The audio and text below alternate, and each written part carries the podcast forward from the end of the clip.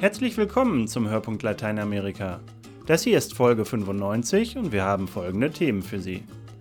Vor 100 Jahren wurde der Panama-Kanal in Betrieb genommen. Über die Pläne der Regierung zur Zukunft des Kanals berichtet Sandra Weiß. Der italienische Journalist Nello Scavo beleuchtet in seinem Buch Bergoglios Liste das Wirken des heutigen Papstes in Zeiten der Militärdiktatur.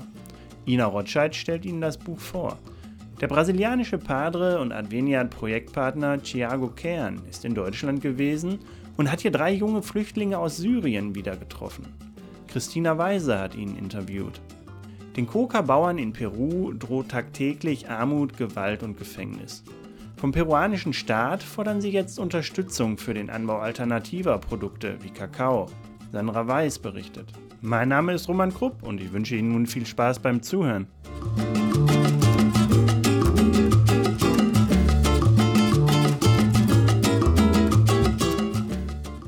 »100 Jahre Kanal. Ein historisches Meisterwerk der Ingenieurskunst steht vor neuen Herausforderungen. Bis 2015 soll die neue Schleusenreihe fertig sein die fortan auch Riesentankern die Durchfahrt ermöglicht und dem panamaischen Staat noch mehr Geld bringen soll. Das Wasser, das den Kanal speist, kommt aus einem indigena Naturschutzgebiet. Dessen Einwohner fürchten nun um ihre Lebensgrundlagen. So hört es sich an, als die Ocean Crescent in die Schleusen von Miraflores im Panamakanal einfährt.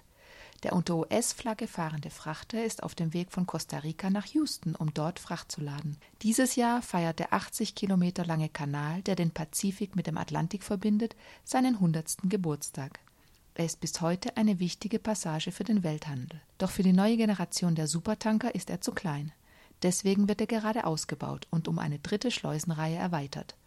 Kommendes Jahr soll der über 5 Milliarden teure Ausbau fertig sein.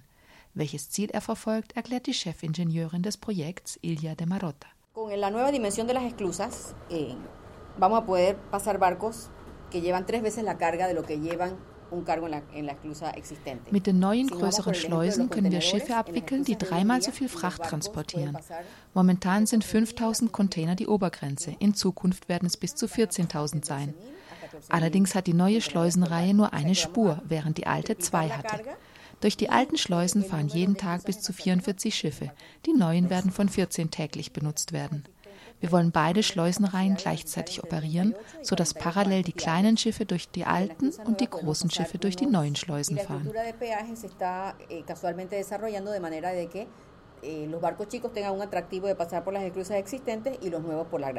Für Panama, dem 1999 von den USA die Kontrolle des Kanals übertragen wurde, hat sich die Wasserstraße als goldenes Kalb erwiesen. Das Bruttoinlandsprodukt pro Kopf hat sich in den 15 Jahren danach vervierfacht. Der Kanal ist deshalb eine Art Nationalheiligtum. Und als der Ausbau beschlossen wurde, stimmten 2006 drei Viertel der Panamaer in einem Referendum dafür. Doch der Ausbau wird auch negative Folgen haben, warnt Umweltanwalt Rodrigo Noriega. Wir sind eines der Länder mit der größten Biodiversität weltweit. In einem Hektar Wald gibt es bei uns mehr Arten als im Amazonas.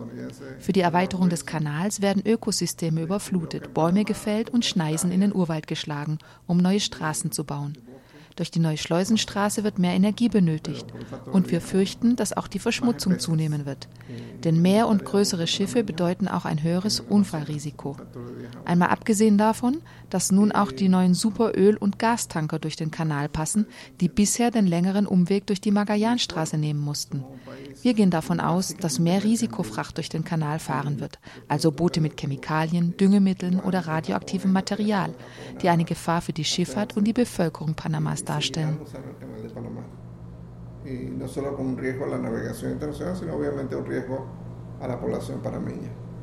Und noch ein Problem bringt die Erweiterung. Denn für den Betrieb der Schleusen wird Süßwasser benötigt. Schon heute schluckt der Kanal 60 Prozent des vorhandenen Süßwassers. 30 Prozent werden für die Energieerzeugung verwendet, der Rest für den menschlichen Konsum. Doch die Bevölkerung wächst, der Energiebedarf ebenfalls, und der Transit der Schiffe wird mit dem neuen Kanal ebenfalls zunehmen. Ein potenzieller Konflikt, wie Umweltschützer Noriega warnt. Cuando se construyó el canal de Panamá, por allá por 1914, la población de las ciudades terminales las eh, comunidades vecinas Als der Kanal 1914 in Betrieb genommen wurde, war der Wasserverbrauch der Bevölkerung verschwindend gering, gerade einmal 302 Millionen Liter. Heute ist es bereits über eine Milliarde. Da gibt es ein Konfliktpotenzial, zumal die Niederschlagsmenge durch den Klimawandel abnehmen könnte und das Wasser immer mehr verschmutzt wird.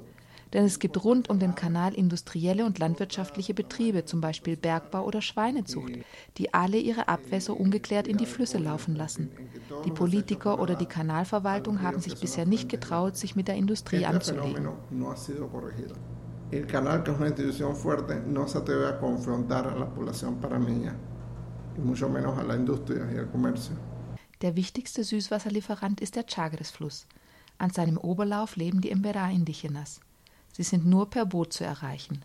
Doch dieses Jahr in der Regenzeit ist viel zu wenig Niederschlag gefallen.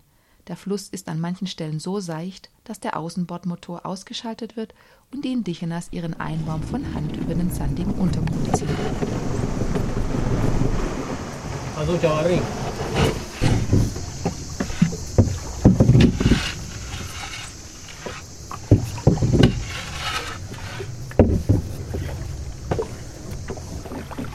Was der Fluss für die Emberá bedeutet, erzählt der Cacique Neldo Tocama. Eh, bueno, el río para nosotros significa eh, mucho.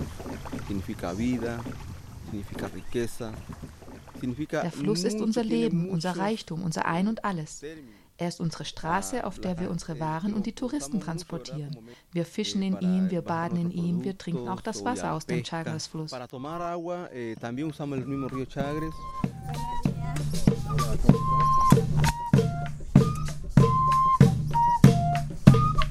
Tokama lebt zusammen mit 25 weiteren Familien in Tusipono im Bera. Das Dorf mit seinen palmbedeckten Hütten und den Frauen, Männern und Kindern mit den perlenbestickten Lendenschurzen wirkt, als sei die Zeit stehen geblieben. Beim Bau des Kanals wurde die Region rund um den Fluss zum Naturschutzgebiet erklärt.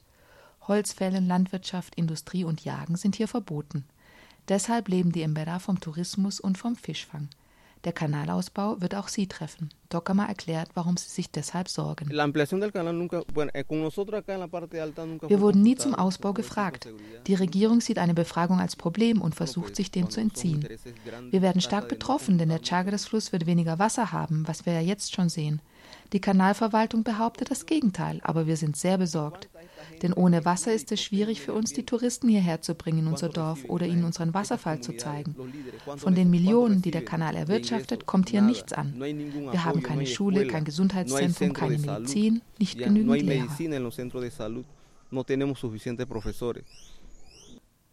100 Jahre lang, seit der Kanal in Betrieb genommen wurde, haben sie vergeblich darauf gewartet. Ob der Ausbau nun endlich das alles bringt, die Embedas sind skeptisch.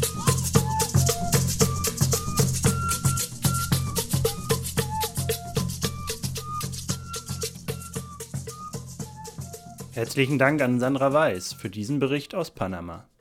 Als 2013 Papst Franziskus gewählt wurde, war das für alle eine große Überraschung, denn ihn hatte so ziemlich keiner auf der Rechnung gehabt. Aber es dauerte dann auch nicht lange, bis sich die ersten kritischen Stimmen zu Wort meldeten. Denn als Roche Mario Bergoglio Provinzial, also Oberer der Jesuiten in Argentinien gewesen war, wütete dort der staatliche Terror der Videla-Diktatur. Bergoglio soll sich damals auf die Seite der Militärs geschlagen haben. Er sei ein Feigling und Mittäter gewesen, lauteten die Vorwürfe. Nachgewiesen wurde das bis heute nicht. Doch ein fader Nachgeschmack bleibt. Und wenn Bergoglio doch geschwiegen hatte, hatte sich nicht die Kirche in Argentinien mit den Militärs gut arrangiert? Was hat sie getan, um Unrecht zu verhindern und Unschuldige zu schützen? Damit setzt sich nun der italienische Journalist Nello Scavo auseinander in seinem Buch Bergoglios Liste, das Anfang des Monats auf Deutsch erschienen ist. Ina Rotscheid stellt es Ihnen vor. Die Jahre zwischen 1976 und 1983 gehören zu den dunkelsten Kapiteln in der Geschichte Argentiniens. Nach dem Putsch gegen Präsidentin Isabelita Perón errichtete das Militär eine brutale Diktatur. Auf Geheiß von General Videla wurden Oppositionelle gefoltert und getötet. Zehntausende verschwanden, viele wurden lebendig aus Flugzeugen über dem offenen Meer abgeworfen. Und die Kirche? Sie erhob mitnichten ihre Stimme gegen das Unrecht, Traditionell waren Kirche und staatliche Macht in Argentinien eng miteinander verbunden. Das erklärt der italienische Journalist Nello Scavo in seinem Buch Bergoglios Liste. Nur wenige hatten eine weiße Weste und noch weniger waren wirklich unschuldig. Mit ihrem Monopolanspruch auf die katholische Nation hat diese Kirche sich lange an den Staat und innerhalb des Staates an die Männer in Uniform geklammert. Und so verstanden sich die Kirche und die Streitkräfte lange Zeit als Bollwerk der Ordnung. War die Kirche also Mitwisserin und Mittäterin des Videla-Regimes? Teilweise ja, lautet eine Antwort des Buches. Es gab Priester wie den deutschstämmigen Christian von Wernich, die widerspruchslos die Willkürherrschaft der Militärs hinnahmen und sich sogar am Foltern und Morden beteiligten. Ein anderer, nicht unerheblicher Teil des Klerus schaute weg, nur wenige leisteten aktiven Widerstand gegen das Regime, einige bezahlten dies mit dem Leben. Doch wo stand Jorge Mario Bergoglio, der in den ersten Jahren der Schreckensherrschaft Provinzial war, also der oberste der Jesuiten Argentiniens? Annuncio vobis gaudium magnum. Habemus papam. Bereits wenige Stunden nach der Papstwahl am 13. März 2013 wurde Kritik an Bergoglio und an seiner Rolle während der argentinischen Militärdiktatur laut. Der argentinische Journalist und Autor Horacio Verbitsky erklärte damals im italienischen Fernsehen: Io posso dire Bergoglio è un bugiardo. Ich sage, dass Bergoglio ein Lügner ist. Weite Teile der Kirche haben damals die Verbrechen der Diktatur gestützt. Bergoglio hatte Beziehungen zu politischen Kreisen. Natürlich, er war nicht an den Repressionen beteiligt, er hat nicht gefoltert, aber er war Teil des Apparates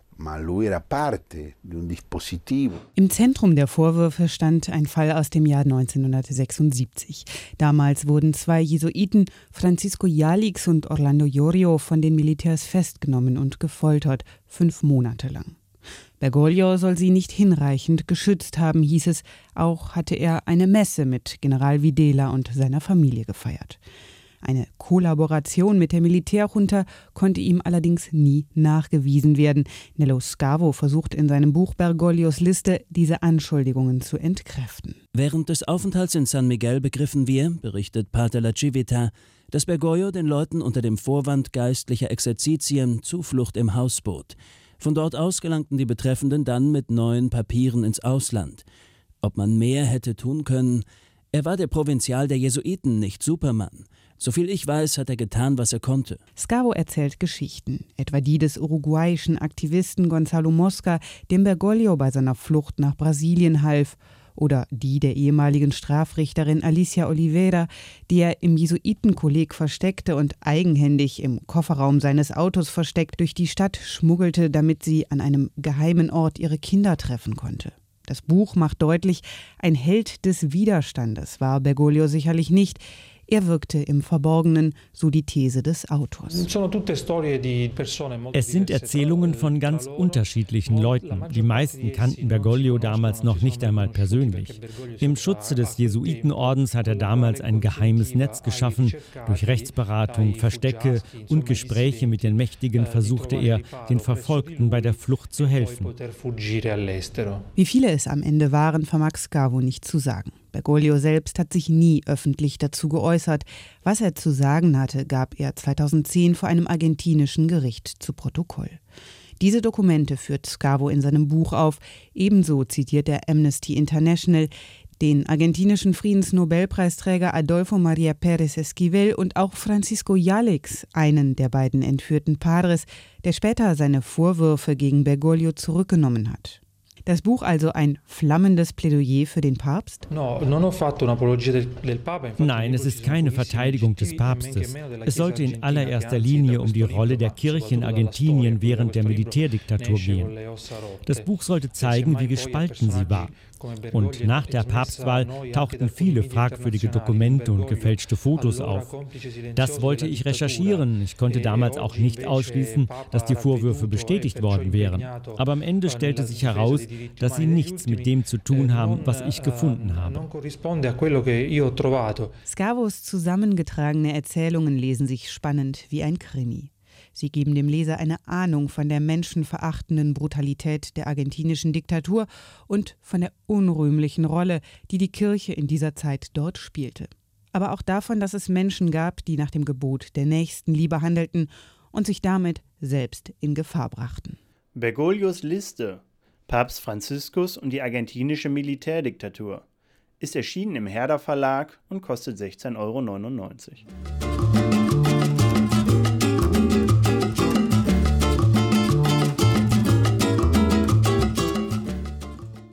Padre Tiago aus Brasilien ist langjähriger Projektpartner von Adveniat. Anfang Juli war er in Deutschland und hat die Adveniat-Geschäftsstelle besucht. Doch nicht nur deswegen ist er den weiten Weg gereist, er wollte auch drei syrische Jugendliche wiedersehen, die ein Jahr bei ihm in Brasilien gelebt haben.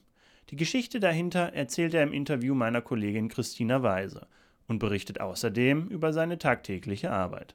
Eu me Padre Tiago Kern. Ich bin Padre Tiago Kern, ich bin Brasilianer und lebe seit 18 Jahren in Salvador, im Bundesstaat Bahia. Eigentlich komme ich aber aus dem Bundesstaat Maranhão, ganz im Nordosten des Landes. Seit acht Jahren bin ich Padre und heute koordiniere ich eine Pfarrei mit 29 Gemeinden in Lauro de Freitas y Tinha, eine Region mit mehr als 100.000 Einwohnern. Padre Tiago, Worauf liegt der Schwerpunkt der Arbeit in Ihrer Pfarrei? Wir arbeiten stark mit den Menschen zusammen in Bereichen wie Bildung und spirituelle Orientierung. Die Menschen müssen sich aufgehoben fühlen. Dann bringen sie sich auch selbst sehr stark in die Kirchenarbeit ein. Wie genau sieht die Arbeit aus? Wir arbeiten mit Kindern, Jugendlichen, Erwachsenen und Senioren. Vor allem mit letzteren arbeiten wir viel zusammen.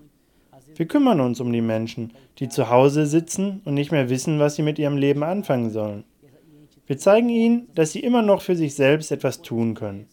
Sobald sie das akzeptiert haben, sind sie motiviert und geben uns auch so viel Schönes zurück.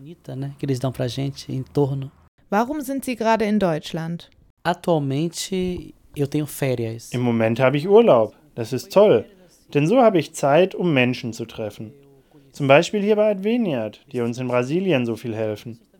Schon seit 20 Jahren unterstützt Adveniat die Pfarrei. Damals habe ich dort noch gar nicht gearbeitet. Die Konstruktion der Kirchen und Kapellen, die Adveniat unterstützt, war sehr wichtig für uns. Aber es gibt noch einen anderen Grund, weshalb Sie hierhin gereist sind. Der Grund ist ein Ereignis, das sich letztes Jahr in Brasilien zugetragen hat. Wir haben in unserem Haus in Brasilien vier jugendliche Syrer aufgenommen. Sie reisten durch Brasilien, haben Sao Paulo, Rio und auch Salvador besichtigt. Als sie dann wieder von Salvador zurück nach Deutschland reisen wollten, denn sie leben in Deutschland, wurden sie festgenommen. Sie waren Flüchtlinge in Deutschland und hatten falsche Dokumente dabei. Zwei Monate lang saßen sie in Brasilien im Gefängnis. Padre Felipe, der in unserer Diözese für die Gefängnispastoral zuständig ist, lernte die Jugendlichen kennen und kämpfte für sie, sodass sie schließlich freigelassen wurden. Dann brauchten sie aber eine Unterkunft in Brasilien, bis ihre Angelegenheiten geregelt waren. So etwas dauert lange bei uns. Also fragte er in unserer Gemeinde, ob wir sie nicht aufnehmen könnten. Und so lebten sie ein Jahr und zwei Monate bei uns. Wir öffneten ihnen nicht nur die Tür zu unseren Häusern, sondern auch zu unseren Herzen. Einer von ihnen ist noch in Brasilien. Die anderen drei leben in Deutschland und es geht ihnen gut. Ich habe ihre Familien kennengelernt und sie haben mich sehr gut aufgenommen. Es sind tolle Menschen. In Brasilien gibt es ein Sprichwort, das gut zu dieser Situation passt. Gott schreibt auf krummen Linien gerade. Vielen Dank für das Interview, Padre Tiago. Padre Tiago ist nicht nur jeden Tag für seine Gemeindemitglieder da und steht ihnen mit Rat und Tat zur Seite. Im letzten Jahr hat er vier junge Syrer aus Deutschland aufgenommen, die in Brasilien festgenommen wurden.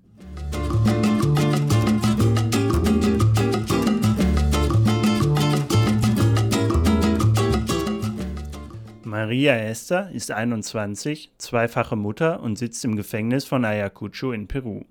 Ihr Vergehen? Drogenschmuggel. Das Gefängnis ist voll mit jungen Leuten wie ihr, die oft zu langen Haftstrafen verurteilt werden. Unterhalb von Ayacucho im Regenwald liegt die größte Kokainfabrik Südamerikas. Doch die Gewinne machen andere, Während die Bosse in Lima Ferrari fahren, bleibt den Coca-Bauern und ihren Familien nur Armut, Repression und Gefängnis. Sie fordern jetzt vom peruanischen Staat Unterstützung für den Anbau alternativer Produkte wie Kakao. So rascheln die Coca-Blätter, die Bauer Justo Quispe auf dem Sportplatz von San Pedro Pichari trocknet. Ein winziges Dorf am Ostabhang der Anden Perus, eingeklemmt zwischen Urwald und Schluchten mit reißenden Flüssen. Das Dorf ist nur auf wenigen Landkarten verzeichnet. Acht Stunden über Schotterpisten dauert die Fahrt dorthin von der Provinzhauptstadt Ayacucho. Das ist gewollt, denn San Pedro liegt in einer Region, die als Tal der Flüsse Apurimac, Enne und Mantaro bekannt ist. Hinter dem seltsamen Namen versteckt sich die größte Kokainküche der Welt. Kein Land produziert mehr Kokain weltweit und die Hälfte davon kommt aus diesem Tal, wie Carmen Macias, zu diesem Zeitpunkt noch Antidrogenbeauftragte der peruanischen Regierung, erklärt. El 54% de la hoja de coca del Perú 54 Prozent der peruanischen Coca stammt aus diesem Tal. Pro Hektar haben wir hier 120.000 Pflanzen gezählt. Das Problem ist aber nicht nur der Anbau, sondern hier wird auch Kokainpaste und reines Kokain produziert. Vorigen Monat hat das Militär 20 Drogenlabors im Dschungel ausgehoben. Jeden Tag landen auf geheimen Pisten sechs Flugzeuge und jedes lädt 300 Kilogramm Drogen. Sie kommen meistens aus Bolivien. In der bolivianischen Stadt Santa Cruz gibt es ein paar Flugschulen, in denen die Piloten drei Monate lang für Dschungelflüge ausgebildet werden. Sie trainieren, um die Drogenflugzeuge nach Peru zu lenken.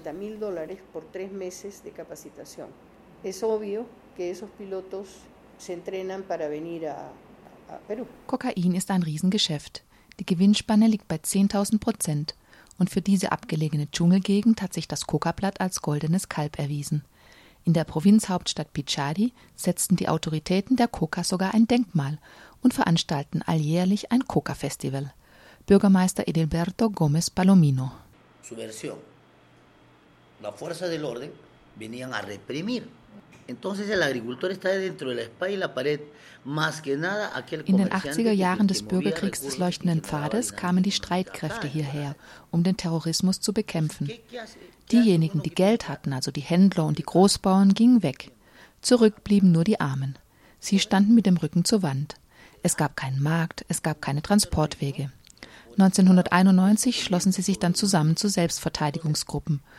Und ihre einzige Einnahmequelle war leider der Drogenhandel.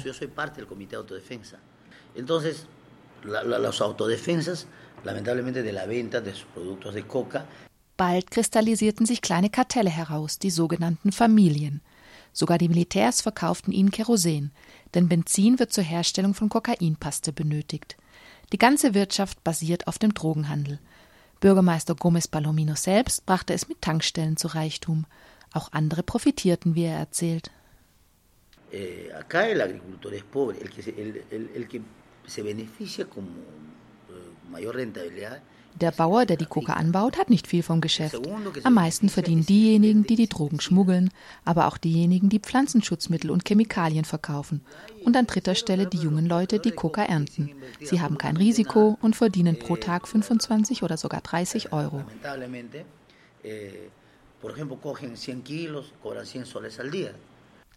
Bei Bauer Kispe hingegen, der auf dem Sportplatz von San Pedro Pichari seine Coca-Blätter trocknet, bleibt kaum etwas hängen. De 86 empecé con dos arrobitas. Ya hace poquito, poquito, pero realmente ese año sí costaba 80. 1986 habe ich angefangen, hier den Kokastrauch anzupflanzen. Damals bekam ich für 20 Kilo umgerechnet 20 Euro. Der Preis hat sich nicht groß geändert, aber meine Kosten sind gestiegen für Dünger und Pflanzenschutzmittel. Andere Produkte hingegen erzielen jetzt bessere Preise, Kartoffeln zum Beispiel. Die kann man heute für 40 Euro den Sack verkaufen. Aber hier wächst nichts, der Boden ist total ausgelaugt. Ich habe es mit Yucca versucht, mit Mais und Reis, aber alles ist eingegangen. Der Staat hat zwar Millionen investiert, aber die bleiben in der Bürokratie hängen. Es gibt immer wieder Seminare, aber wir bräuchten eigentlich Kredite und technische Unterstützung beim Anbau alternativer Produkte. Unsere Familien wachsen, die Anwesen werden immer kleiner und damit schwindet die Möglichkeit, etwas anderes als Coca anzubauen. So bleiben wir Sklaven der Drogenhändler. Ya pensando bien, estamos como soy esclavo del narcotráfico. Die Antidrogenbeauftragte Macias gibt dem Bauer recht. En el Ibrahim se han eh, metido eh, wir haben 500 Millionen Euro in dem Tal investiert und keinen einzigen Hektar weniger Coca-Plantagen. Denn die Mafia ist unheimlich einflussreich. Bürgermeister, die mit uns Projekte entwerfen wie Straßen bauen, werden bedroht. Wenn die Polizei Laboratorien oder Landepisten zerstört, wird sie von der Bevölkerung angegriffen, weil die Menschen in den Drogenhändlern Beschützer sehen und vom Staat immer allein gelassen wurden. Das Misstrauen gegenüber dem Staat ist enorm.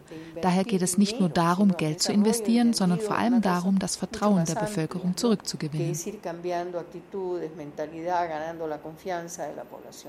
Doch dabei steht sich Perus Bürokratie selber im Wege. 2008 baute die UNO für eine halbe Million Dollar eine Verarbeitungsfabrik für Obst und Palmherzen. Sie rottet heute vor sich hin. Die Kooperative schiebt die Schuld auf den Bürgermeister, der sich die Fabrik unter den Nagel reißen wolle.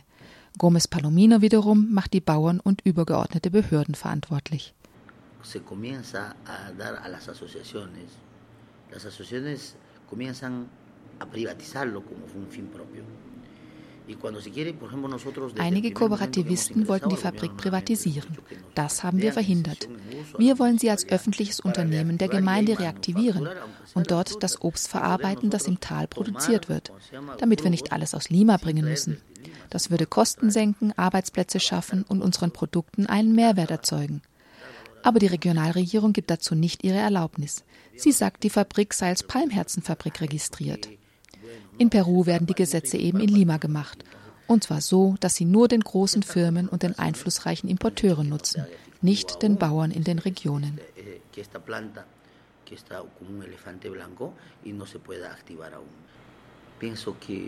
En el Perú las leyes lo hacen en Lima y no están hechos pues no para las provincias ni para el campo. Das war es auch schon wieder mit dem Hörpunkt Lateinamerika für dieses Mal. Vielen Dank an Sandra Weiß, Ina Rotscheid und Christina Weise für ihre Beiträge. Mein Name ist Roman Krupp. Auf Wiederhören.